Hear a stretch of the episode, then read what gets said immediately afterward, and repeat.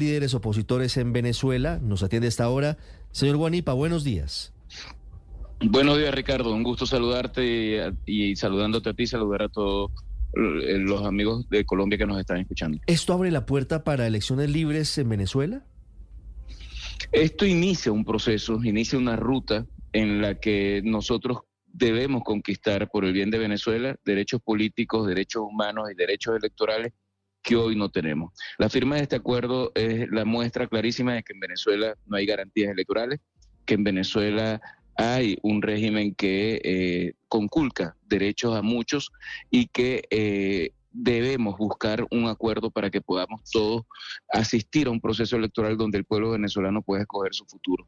Así que es un punto de inicio, hay que verlo con optimismo, hay que verlo como una oportunidad, pero hay que verlo también con cautela, porque sabemos a lo que nos estamos enfrentando, sabemos eh, e, ese, ese, e, ese historial de incumplimientos que han habido en otras oportunidades, pero yo creo que esta, esta, este acuerdo tiene una característica distinta a la otra. Hoy contamos con una comunidad internacional y contamos con unos aliados que generan unos incentivos muy importantes para el régimen y que esos incentivos pueden ayudar a que esta vez no sea letra muerta lo que escribamos, sino que por el contrario iniciemos un proceso que de, verdad termine en una negociación donde al final quien salga ganando sea el pueblo venezolano sus derechos y una cosa que para mí es muy importante que es la reunificación de la familia venezolana. Son millones de venezolanos los que han tenido que salir huyendo del país y la mejor muestra de que, de que un cambio pueda darse es que podamos ver regresar a tantos que se han ido. Mm, ese es un punto muy importante, señor Guanipa. Lo veía anoche abrazando a Juan Requesens que es uno de los presos políticos libres en las últimas horas por cuenta de este acuerdo. Pero faltan todavía más o menos sumas o restas otros cerca de 295 presos políticos por liberar. Eh, ¿Hay un plan real, una intención real del régimen de, de cumplir con ese punto y dejar en libertad a todos los detenidos por su pensamiento opositor? Mira, ese, ese es un tema muy sensible. Yo ahorita cuando termine de conversar contigo entro a una reunión con los familiares de los presos políticos. Son varias las que he tenido con ellos. Me he dedicado durante este tiempo en el que he estado en esta delegación a poder hablar con ellos y poder este, no solamente entender su drama, sino también poder eh, administrar la expectativa que se genera cada vez que un acuerdo de este tipo eh, se da. Son más de 300 presos políticos y lo de ayer es simplemente un pequeño paso, ¿no? Eh, frente a un mar de injusticia que todavía existe y es eh, también el reconocimiento a los defensores de derechos humanos que hacen que esta tragedia de que alguien esté preso por pensar distinto no pase al olvido, sino que sea eh, parte de lo que siempre nosotros tenemos que buscar. Pero no solamente la liberación de los presos políticos, Ricardo, es que se cierre la puerta giratoria que hay. liberan a cinco, encarcelan a diez. Liberan a veinte, encarcelan a treinta. Y al final ese drama es muy grande. Y en el fondo uno tiene que entender que tanto es importante que se liberen todos los presos políticos, como más importante aún es que Venezuela pueda recobrar su libertad, su democracia y su derecho al cambio para que nunca más haya presos políticos, porque si no, estamos en una cosa en la que un día se eh, genera una expectativa positiva y al otro día estamos en la misma situación que nunca quisimos tener. Entonces, eh, por supuesto que este proceso eh, avanza en la medida en que haya cumplimiento de cada parte en lo que se ha comprometido, eh, habrán más liberaciones. Y a mí esto me parece demasiado doloroso porque lo que no deberíamos jamás tener es a presos políticos como una ficha de cambio. Nosotros lo que deberíamos tener es un país donde nadie sea perseguido por pensar distinto y ese es el fondo del acuerdo. El fondo del acuerdo es que eso no vuelva a ocurrir nunca más y que Venezuela pueda entrar en un espiral democrático que hoy no tenemos. Leo el primer punto del acuerdo y quiero preguntarle por ese mismo, porque, porque en el papel lo firman por el gobierno, por el régimen de Nicolás Maduro, Jorge Rodríguez, Nicolás Maduro Guerra, el hijo del presidente Francisco Torrealba y otros. Eh, pero en la práctica se escucha, por ejemplo, a Diosdado Cabello burlarse de lo que dice el acuerdo, al final, porque el acuerdo dice, las partes reconocen y respetan el derecho de cada actor político en seleccionar su candidato para las elecciones presidenciales de manera libre y conforme a sus mecanismos internos. Pero ahí le cuelgan un, agregado que no sé si inhabilite, por ejemplo, a María Corina Machado y, le pregunto directamente por ella porque según las encuestas ella sería la llamada a vencer en las primarias de este domingo, atendiendo a lo establecido en la Constitución de la República Bolivariana de Venezuela y la ley. En el acuerdo está la posibilidad de que esas inhabilidades que entre otras cosas fueron eh, muchas de ellas adelantadas con fines políticos, se levanten para que pueda participar ella y otros en las elecciones? Bueno, dos cosas ahí que son muy importantes, Ricardo. Eh, la firma de este acuerdo no cambia la característica de quienes están en el poder, son los mismos. Y si alguien ha salido derrotado de este proceso, es quienes no querían que este acuerdo se diera.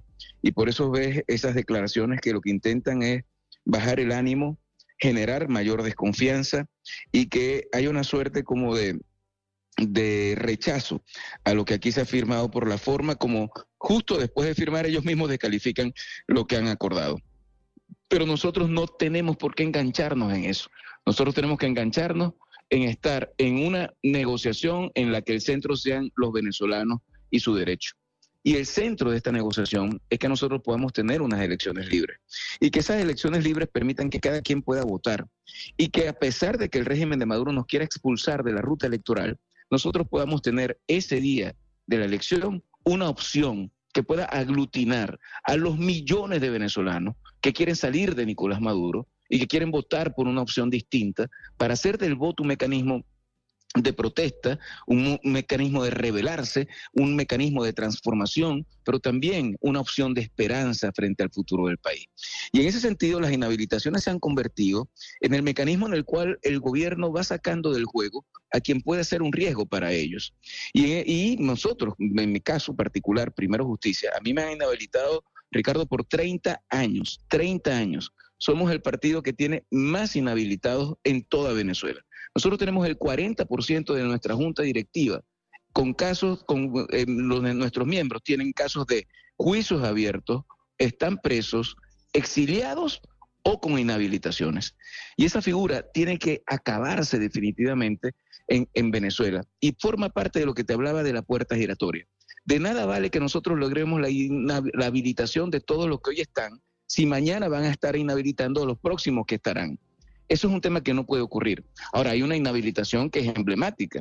Hoy en, hoy en día, que es la inhabilitación de María Corina Machado por eh, el rol que ella está jugando en este momento. Pues parte importantísima de este proceso es que todos puedan ser inhabilitados y que como dice claramente en el acuerdo, aunque ellos quieran desconocerlo, cuando se habla autorización de todos los candidatos presidenciales, significa también la habilitación de todos los candidatos presidenciales. Ahora, este es un proceso que es progresivo, este es un proceso que depende de acciones tanto nuestras como del régimen, como también de nuestros aliados, principalmente americanos, y yo lo que espero es que en las próximas semanas esto pueda resolverse, pero también espero de los actores políticos venezolanos que entendamos que nuestra ruta, nuestra meta, nuestra causa es que el día de la elección podamos enfrentar a Maduro electoralmente. Y esto no se está haciendo por nadie en particular, esto se está haciendo por todos los venezolanos, por la democracia y por la libertad. Y ahí yo creo que vale mucho la pena la sensatez que creo que todos los actores, inclusive María Corina, está teniendo en este momento, porque eh, al final esta va a ser una ruta muy difícil las características del régimen no han cambiado, Ricardo, no han cambiado, van a seguir siendo las mismas. Y conquistar la democracia y la libertad va a requerir mucha cabeza fría y engancharnos mucho en el objetivo final, que es poder derrotar a Maduro electoralmente. Tomás Juanipa, le pregunto desde Caracas, ¿qué pasa, por ejemplo, si María Corina Machado gana la primaria y no la habilitan y si lo hacen con otros líderes? Por ejemplo, Enrique Capriles. La oposición se ha planteado todos los escenarios posibles si eso llega a suceder, que eso es una posibilidad. Mira, yo creo que Enrique ha, sido muy claro. Enrique ha dicho o todos en la cama o todos en el piso. Y este, esto no, no, es cuestión de que, bueno, si me habilitan a mí, entonces yo sí compito, y si no la habilitan a la otra que está mejor o que puede estar en una mejor condición, entonces qué bueno, no, a todo lo contrario. Yo creo que aquí hay que luchar por todos los derechos y por todos. Eh, decir qué vamos a hacer, qué va a pasar, yo creo que es adelantar a posiciones que nosotros no tenemos por qué valorar en este momento. Nuestra posición es que todos sean habilitados y que inclusive María Corina pueda competir libremente en el proceso eh, electoral. Pero lo que sí creo es que nosotros tenemos que estar preparados para todo y tenemos que estar preparados para que no podamos ser expulsados de la ruta electoral. Eso es lo que ellos quieren. Ellos tienen dos objetivos, dividirnos y que al final no compitamos, porque entonces con una minoría pueden imponérsele al país. Si nos mantenemos unidos y si estamos claros que al final nuestra ruta es participar electoralmente, nada de lo que hagan nos van a sacar de allá. De ahí, Y este es un tema muy relevante porque, en definitiva, esto no, no, no, no se refiere a una persona, no se refiere a un grupo, no se refiere a una ideología, no se refiere a un partido, se refiere al derecho que tienen los venezolanos de ser libres. Y en ese sentido, tenemos experiencias en otras partes, como lo que pasó en Barinas, como lo que pasó en Maracaibo, como pasó en tantas otras cosas en las cuales el gobierno trató de evitar que pudiéramos estar y no pisamos esa concha de mango, así se dice en Venezuela, seguimos adelante y al final logramos victorias muy importantes. El caso de Barinas yo creo que mucha gente lo conoce. Ganó un candidato a gobernador, pues ganó la gobernación, fue reconocido por el Consejo Nacional Electoral y después el Tribunal Supremo lo inhabilitó, de un plumazo, permitido de participar. De un plumazo, de un plumazo. Y en un mes, eh, Ricardo, tuvimos una elección.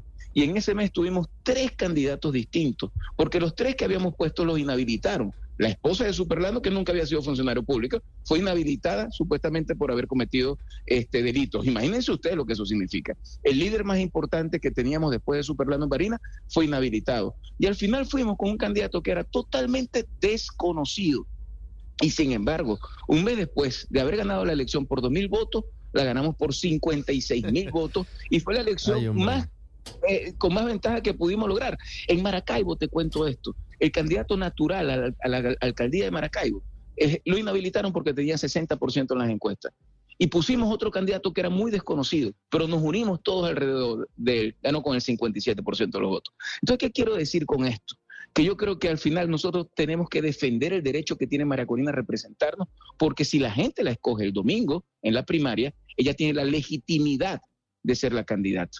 Pero siempre al final el gobierno, haga lo que haga, que sepa claramente que juntos vamos a estar, que unidos nos vamos a mantener y que la ruta electoral para nosotros no es descartable y hagan lo que hagan, vamos a estar en el tarjetón electoral para que la gente tenga por quién votar en contra de Nicolás Maduro y pueda abrir la puerta a la democracia y la libertad. Muy interesantes esos ejemplos de lo que ha pasado en Venezuela cuando el régimen ha intentado inhabilitar a uno, a dos, a tres candidatos y al final la voluntad del pueblo termina imponiéndose, sea quien sea el candidato, termina ganando, en este caso en Barinas y en Maracaibo, la oposición por encima del régimen de Nicolás Maduro. Es Tomás Guanipa, líder opositor, uno de los firmantes de, de este, del acuerdo parcial sobre la promoción de derechos políticos y garantías electorales que tenemos en nuestra mano.